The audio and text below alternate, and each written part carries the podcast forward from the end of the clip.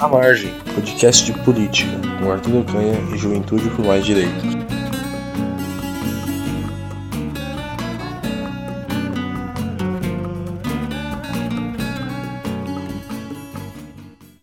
No último episódio, nós terminamos a entrevista pela metade e a segunda parte dela você confere agora.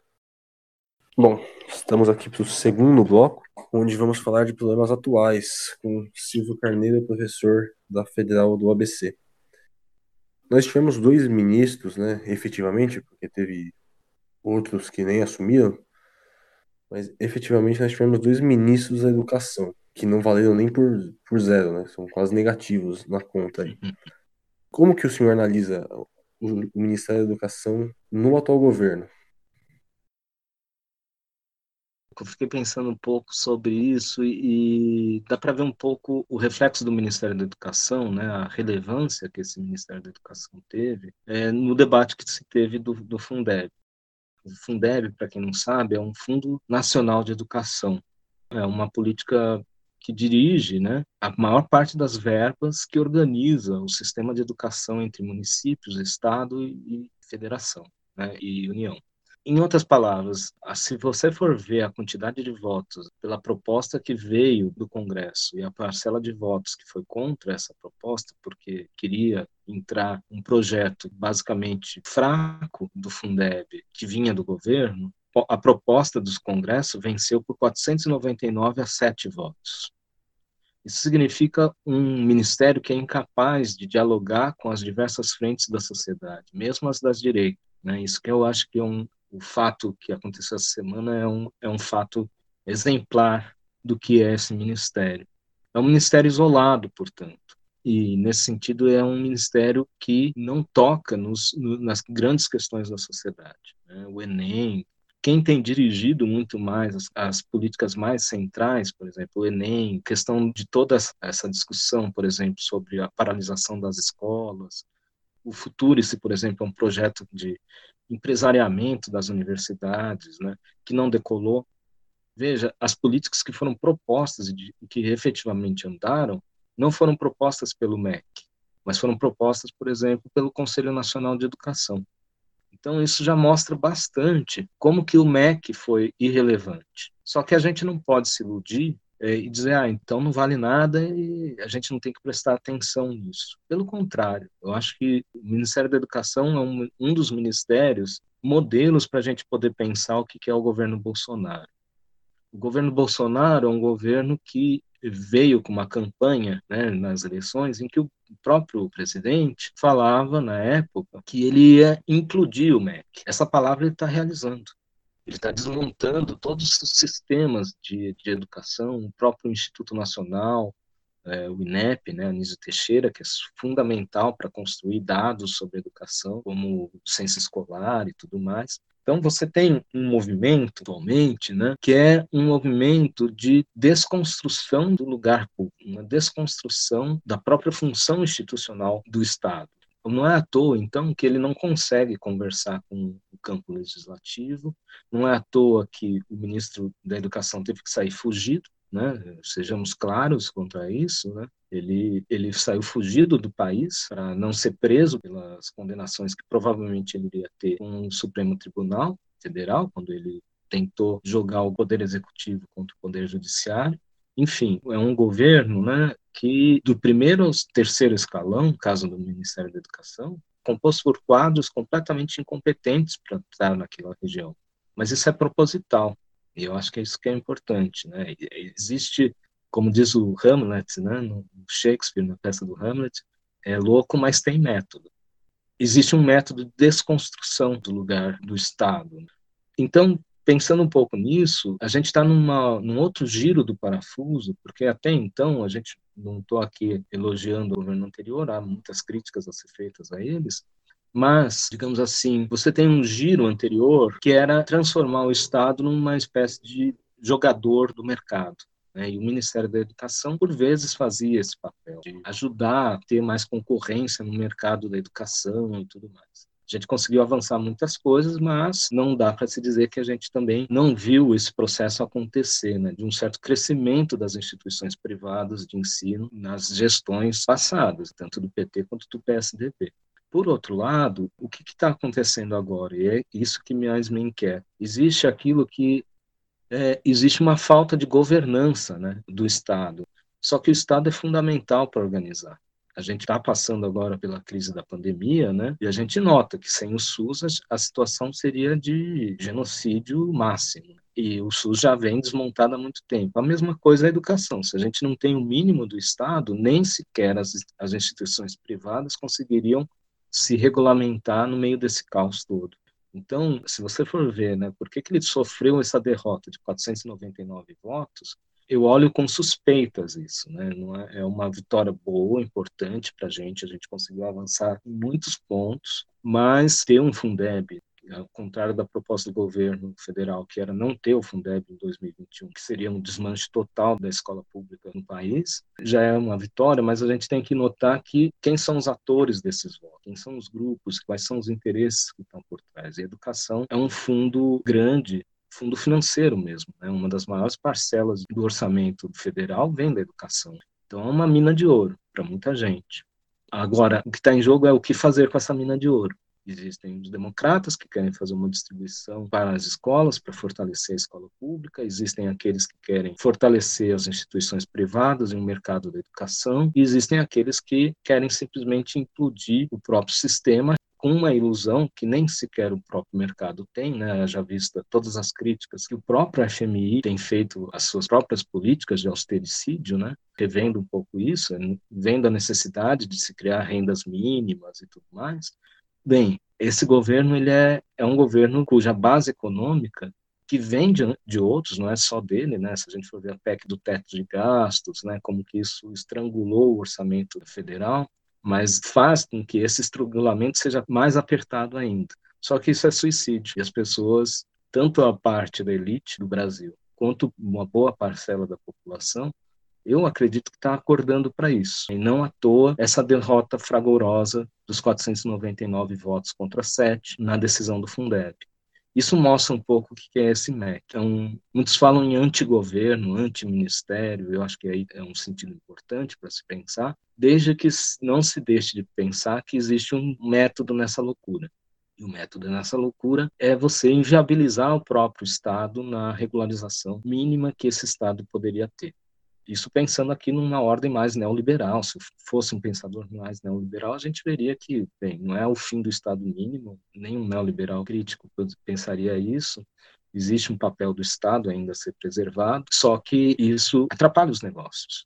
A ausência do Estado atrapalha os negócios. Eu acho que é aí que está naufragando o governo do Bolsonaro e dos seus ministérios.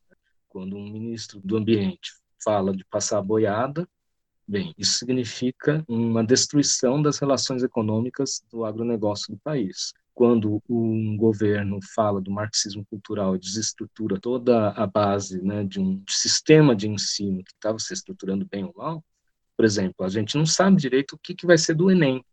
Coisas que há uns dois, três anos não era dúvida que teria o Enem. Tudo bem que tem a questão da pandemia, mas a ausência de um governo federal e de um ministério nessa discussão faz com que esse terreno da dúvida seja ainda maior. Agora, com um agravante muito importante para ser notado, porque isso mexe com milhares de jovens. É simplesmente a segunda prova nacional maior do mundo em termos de candidatos. Então, imagina a quantidade de pessoas envolvidas numa prova dessas. Imagina que essa incompetência, eu diria, mas essa falta de ação do Estado, né, ou essa própria inação do Ministério da Educação causa né, na vida dessas pessoas.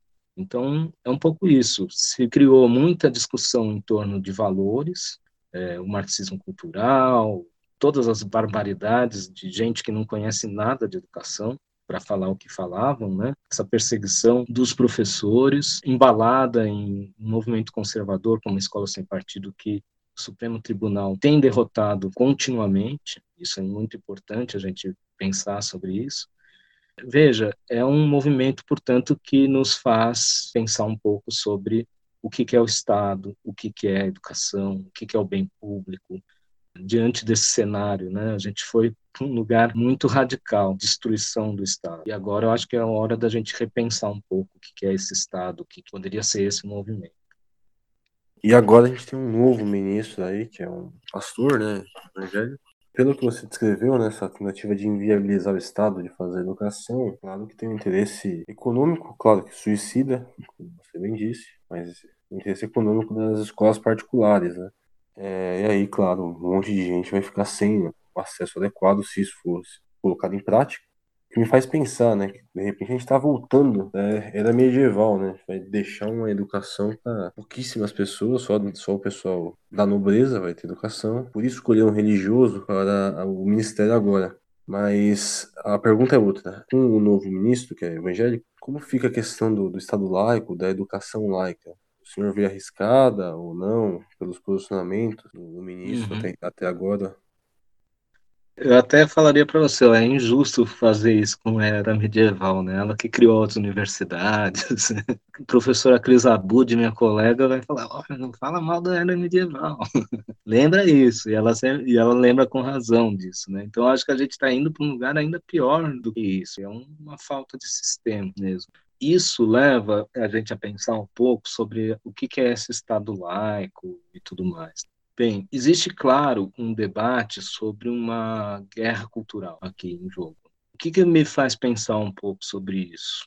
O Estado laico, né, a gente pensa muito numa escola para todos, numa escola com qualidade, gratuita, enfim, num processo de educação que incorpore a todos. O movimento atual, a meu ver, que tem se construído, né, junto com essas discussões de uma escola sem partido e tudo mais, vem de um processo que, na verdade, é um processo de, entre aspas, inclusão de todos, um sistema de prosperidade. O que, que eu quero dizer nisso? Né? É um termo caro para esse tipo de religião que o ministro tem consigo. No sistema de prosperidade, é o sistema de mérito, aquele que consegue bons resultados, aquele que consegue algum sucesso, é um sistema de mérito que, segura isso. Portanto, todos estão incluídos, digamos assim, a oportunidade existe para todos, mas só alguns pré-escolhidos é que vão vencer na vida, justificados com Deus e, e com toda essa mística que esses teólogos trazem consigo. Bem, veja como que é importante, portanto, a discussão ser sobre os valores. Por quê? Quando a família se coloca contra as escolas, porque elas querem que os seus alunos, seus filhos, tenham a educação que eles deveriam ter em casa, os valores que eles deveriam ter em casa, um pouco o que a escola sem partido carrega consigo. É de fato a família que se quer colocar ali dentro da escola ou são os valores da família? Deixa eu tentar explicar um pouco melhor sobre isso. Porque a escola, ela não é um reflexo da família. Isso eu acho que não é uma continuação da família. A escola é por si um lugar público em que diversas famílias com diversos valores se encontram salvo as escolas privadas em que você tem nichos sociais muito bem claros que, daqueles que podem participar em alguns contextos e outros que não podem. Por isso que a escola pública é importante e por isso ela é laica. Na escola, todos esses valores passam a ser discutidos, podem ser discutidos. E a escola tem perdido esse espaço público de discussão. Isso é um ponto importante para a gente discutir. É, não adianta, então, vir um governo laico se tivesse uma escola realmente pública, com potencial crítico, e existem escolas assim, essas são geralmente aquelas que esse grupo de escolas sem partido mais teme e quer destruir, são as escolas que têm uma gestão democrática que incorpora a família na discussão dos seus projetos pedagógicos e avança com elas o desenvolvimento e a aprendizagem dos seus filhos. Bem, o que esses sujeitos né, da família e tal querem fazer? A família, do ponto de vista desse grupo, a família ela não é um lugar simplesmente de afetos e de valores, né? A família é uma empresa.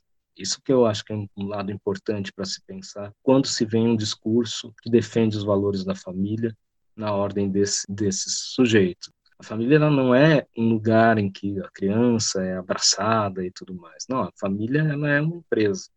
E cada vez mais isso incorpora né, uma lógica, a meu ver, de particularização e atomização dos agentes econômicos.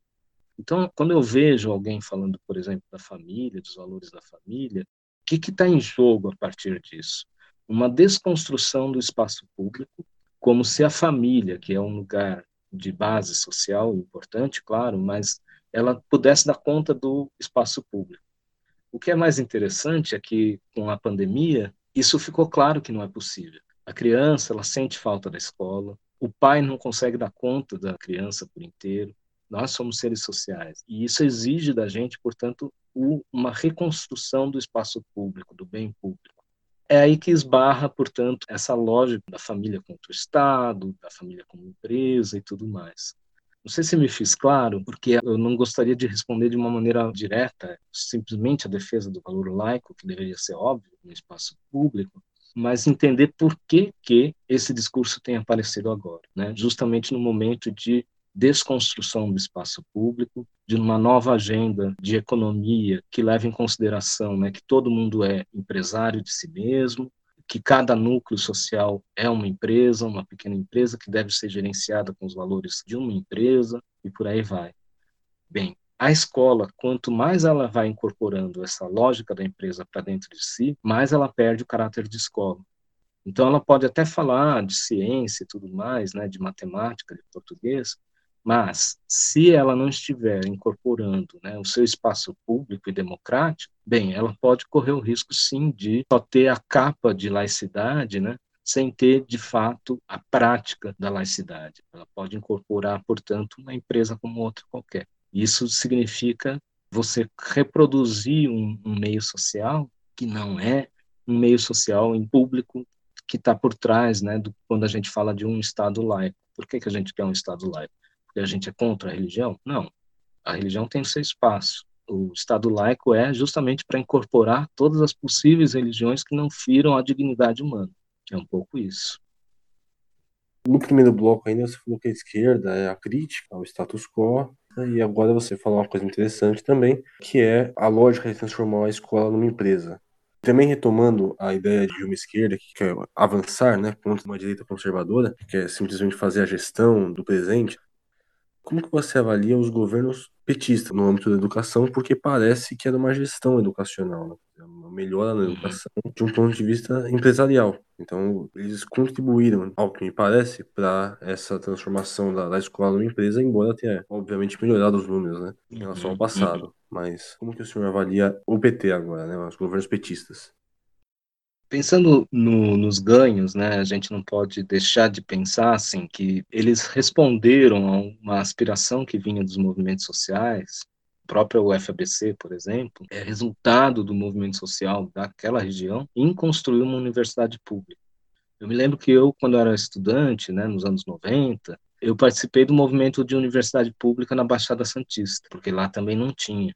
Então, a gente vê que existe um crescimento muito forte que existiu uma descentralização importante nas universidades federais. Se a gente for pensar a quantidade de bolsas que foram para o Nordeste, capacidade de produção de conhecimento nessas outras universidades e mesmo das escolas foi fundamental. Se a gente for pensar o próprio Fundeb, antes ele era somente fundo para escolas do ensino fundamental e médio, incorporou também a educação infantil, aí resgatando uma demanda muito forte por creches né, da sociedade e tudo mais. Então, você tem grandes avanços. O próprio Plano Nacional de Educação né, e os fóruns que eram públicos eram fóruns importantes que ajudam a ampliar essa discussão. Esse é um ponto que eu acho que é inegável na, nas conquistas desses governos, que já vinha de alguma maneira muito, muito tímida do PSDB, para não tirar o valor que já existia ali, e que foi crescendo com os processos. Só que eu diria o seguinte: tanto um quanto o outro governo, tanto PSDB quanto PT, nesse sentido, a meu ver, esse é minha, meu diagnóstico, fazia uma política de contingenciamento, de balanço entre as forças o que é super importante no mundo republicano que a gente viveu um bom tempo, é, de tal maneira que todas as vozes puderam ser ouvidas. Só que, por outro lado, como você bem lembrou, algumas políticas foram avançando e outras políticas não. Eu diria, por exemplo, a gente da esquerda teve e ainda tem, e foi incorporado ainda no Fundeb, o custo aluno-qualidade. O que é esse custo aluno-qualidade? Você vincula o orçamento de uma escola ao custo do aluno e a, as estruturas básicas que uma escola deve ter para que esse aluno possa ter bons resultados. esse CAC aos poucos seria uma conquista enorme para o nosso padrão de escola, para você ver a diferença entre o que se paga por cada aluno, né? Eu não tenho esses números aqui na minha cabeça agora, mas é uma diferença de quatro vezes, cinco vezes, se a gente for comparar entre escolas privadas, né, de boa qualidade, e escolas públicas, a diferença é de cinco vezes o orçamento que se paga por cada aluno. Então, daí já dá para ver a condição de desigualdade de onde partem os nossos estudantes, de quatro a cinco vezes. Ou seja, o Fundeb, esses mecanismos foram mecanismos importantes para equilibrar esse sistema tão injusto na formação de um jovem nesse país. Só que, por outro lado, né, outras políticas também vinham acompanhando. Eu acho que é aí que está o grande problema dessas gestões. Você teve um incentivo muito grande, né, importante, que se abriu muito vagas nas universidades privadas e tudo mais, mas que ao mesmo tempo alimentou o crescimento dessas grandes corporações, que hoje demitem um professor na tela do seu computador, o que aconteceu agora na Uninove, que é um absurdo. Ou a gente pode pensar numa outra política, essa eu acho mais perversa de todas, da Base Nacional Curricular Comum, que é algo bem controverso, não é uma coisa de direita ou de esquerda, não é uma coisa assim tão fla-flu, mas que, de alguma maneira, serviu de patamar para o que veio depois a acontecer, após o golpe da Dilma, a reforma do ensino médio. Bem, o ovo da serpente já estava lá no Plano Nacional de Educação, quando lá se falava da Base Nacional Curricular Comum, que era uma maneira de organização, uma proposta que vinha da, de várias frentes, mas a que acabou atuando e ganhando, né, vencendo essa visão, foram da linha empresarial. Porque com a base nacional curricular, para dizer assim de uma maneira muito simples, é, há que se investigar bastante, tem todo o interesse, claro, você tem um país da dimensão do, do Brasil, né? ter um currículo comum que se comunique né, entre as regiões é, é de fato super importante ter. Mas com a base nacional curricular associado a outras políticas, que essas sim eu diria que são mais perversas, que avaliam o desempenho das escolas, que em alguns casos sustentam um certo ranqueamento, uma certa competição selvagem entre escolas por orçamento do estado, do município e mesmo do mundo federal. Enfim, essas políticas associadas a essa lógica de rankings e de valores, elas foram de fato avançando dentro das políticas dos governos petistas. Então, é importante notar um pouco sobre isso, como a gente criou vários ovos de serpente. Quando veio o golpe, por exemplo, a Base Nacional Curricular virou quase que um mantra para muitos dos defensores de uma reforma do ensino médio que desconstrói toda a escola, joga fora um Plano Nacional de Educação, que era um plano decenal de investimento, de crescimento, né? Esse seria o coração, eu diria, do projeto de educação que sim foi conquistado no debate público com diversos interesses envolvidos. Se você pega esse documento do Plano Nacional de Educação, você vai perceber que ali tem a cara de, dos diversos movimentos da educação, inclusive os movimentos empresariais. E isso foi jogado fora e valorizado um aspecto desse Plano Nacional de Educação, que é a Base Nacional Curricular.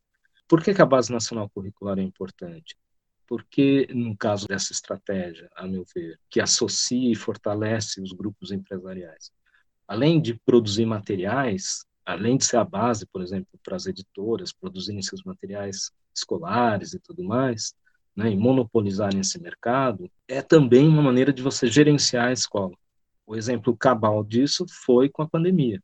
Na pandemia, muito aqui no estado de São Paulo, se falou: olha, a gente tem como continuar a aula, a gente tem que dar as habilidades e competências previstas dentro da Base Nacional Curricular, independente se o aluno está doente, independente se ele tem acesso à internet. A gente vai tentar correr atrás das perdas, né, diriam os gestores, né? Mas na verdade é um pouco isso. A Base Nacional Curricular virou um discurso que já existia, era um debate quando ela apareceu, já no governo petista, mas que ganhou uma proporção agora sobre a qual a própria dinâmica da esquerda talvez não se reconheça mais nela. Enfim, só para pensar um pouco sobre isso. Não é um governo perfeito, a gente avançou bastante, claro, tentei aqui falar sobre os avanços, mas a gente criou vários ovos de serpente, a meu ver, muito por causa de uma ausência de uma maior audição dos movimentos de educação mais apropriados. Mas a gente pode lembrar, só para fechar e reforçar, uma política de cotas foi criada, uma política de educação inclusiva foi criada nesse governo, enfim, e coisas que hoje a gente vê que está retrogredindo, né? É uma política de inclusão hoje é e de equidade é praticamente destruída por uma ideia nefasta de falar que alunos com deficiência têm que ter um sistema próprio e não entrar nas escolas e tudo mais. Enfim, só para a gente poder pensar um pouco mais sobre isso, que a gente também teve esses ganhos. Mas, como a dialética nos força a pensar, né, ela também abriu espaço para uma lógica empresarial, uma lógica de gestão estava lendo aqui o livro do Laval e Dardot, A Nova Razão do Mundo, que eu recomendo para todo mundo, fala um pouco isso, né? A esquerda às vezes cai na ilusão de que ser contra o mercado, ser antiliberal, é ser um melhor gestor do que uma própria empresa, ou seja, ser mais empresa do que a própria empresa é. E às vezes né, o governo petista caía nesse erro, né, nessa ilusão. E acho que é um pouco isso, essa conta que a gente tem que enfrentar agora e avançar. Esse episódio fica por aqui. O restante da entrevista você encontra no próximo episódio.